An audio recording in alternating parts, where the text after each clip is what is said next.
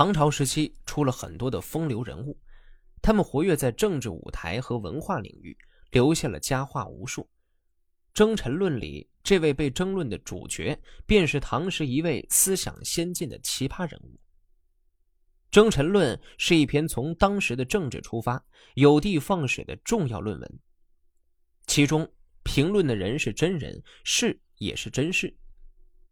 这篇文章是韩愈针对德宗实践大夫杨成不认真履行自己的职责，身为谏官却不问政事得失的不良表现，用问答的形式对杨成的为人和行事进行直截了当的批评，指出为官者应当认真对待自己的官职，忠于职守，不能搪塞敷衍，得过且过。这个杨成啊，在当时是个名人，他的事迹广为流传。最让人称道的，便是他在当官之前的一段经历。他当时崇尚的不婚主义者思想，放到现代，怕是要引起无数人的追捧。相传贞元年间，有个叫杨成的人和他的三弟隐居在陕川下阳山中，两人发誓要一辈子不结婚。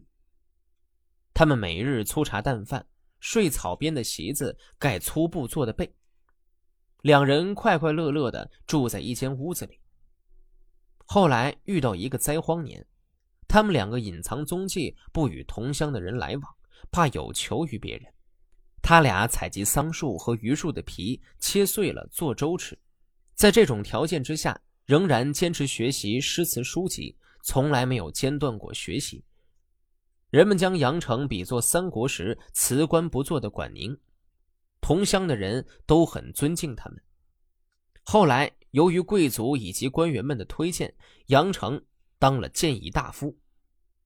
只是他做了谏议大夫之后，有段时间很是低迷，畏首畏尾，没干出什么实事，这就引起了韩愈的不满，方才有了这篇文章。据说，因为韩愈的这番指责。杨成也确实是反思改变了自己的作风。此后，他极力向皇帝提意见，认为裴延龄不适合当宰相。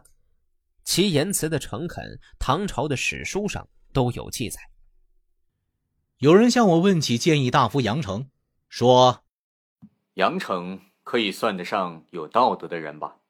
他学问广博，而且见识多广，却不想出名。他身体力行古人立身处世之道。”居住在境地边远的边境，当地人受到他品德的熏陶，而品行善良的人近千人。有的大臣听说后就举荐他，天子任命他为谏议大夫，人们都觉得这是他的荣耀，却看不见杨成有什么喜色。他任职已有五年了，看他的品行依然和隐居的时候一样，难道他会因为富贵？而改变心智吗？我回答说：“这就是《周易》上说的，长久保持一种德性，对男子来说却是危险的。杨成哪能算是有道德的人呢？《周易》古卦上九的爻辞说：‘不侍奉王侯，保持自己高尚的志向。’简卦六二的爻辞所说：‘臣子忠心耿耿的救助有难的郡主。’”是奋不顾身的缘故，那是因所处境遇不同，奉行的准则也就不一样。如果像古卦上九的爻辞所说，处在没被任用的境地，却表现出奋不顾身的操守，那就会产生贪求官位的祸患。像简卦六二的爻辞所说，处在臣子的职位上，却把不侍奉郡主的心智看作高尚，那么冒进的祸患就会产生。就会被人指责荒废职守，不能效法这样的心智，也最终避免不了过失。现在，杨子做官的时间不能说不长，了解朝政的得失不能说不清楚，天子待他也不能说不优厚，但是，他却一句话也没有谈到朝政。他看朝政的得失，就像越国人看待秦国人的胖瘦一样，漠不关心。喜乐和哀愁都无动于衷，询问他的官职，他就说简议大夫；询问他的俸禄，他就说下大夫的官禄；询问他朝政，他却说我不知道啊。有道德的人，原来就是这样的吗？我看古人说过，有官职的人不尽职尽责就应该辞职，担负进谏责任的人不能提出规谏的意见也应该辞去。如今杨子认为自己尽了简易大夫的职责了吗？应该上言规谏却不上言，不上言又不辞职，这都是不对的。恐怕杨子是为了俸禄而做官的吧？古人说过，做官不是因为家里贫困。但有时候也有因为家里贫困的，说的就是这种为了俸禄而做官的人。这样的人应该辞去高官，去担任卑职，放弃富贵，甘居贫寒，做做守门、打更一类的差事就行了。孔子曾经做过管仓粮的小吏，当过管畜牧的小吏，也不敢荒废职守，一定说财务账目一定要核对正确才行。一定说要是牛羊肥壮才可以，像杨子这样的官阶和俸禄，既不低下也不贫寒，这是很明白的。他这么做怎么可以呢？有人说，不，不是这样的。杨子憎恶讥讽君主的人，讨厌身为臣下却以揭露君主的过错博取名声，所以就算规谏并且议论了朝政得失，却不让别人知道。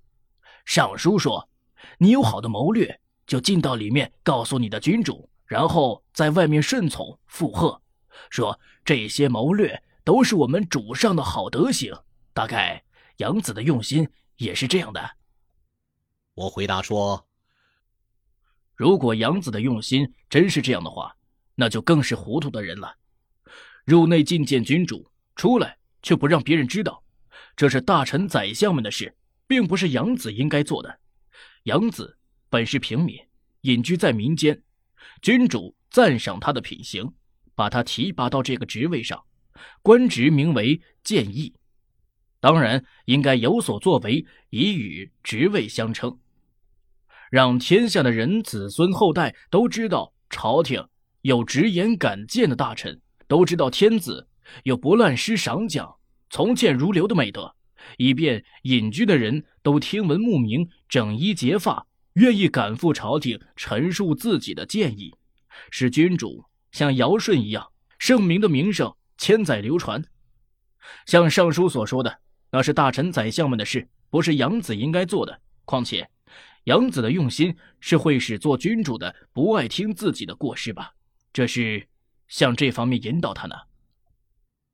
有人说。杨子不求出名，却出了名；不求被用，而君主却任用了他；不得已而出来做了官，又保持自己的品行不变。您为什么责怪他这么厉害呢？我说，自古以来的圣人贤士都不求出名和被任用，他们忧虑世道不平，老百姓的事没有治理，有了道德学问也不敢独善其身，而一定要兼济天下。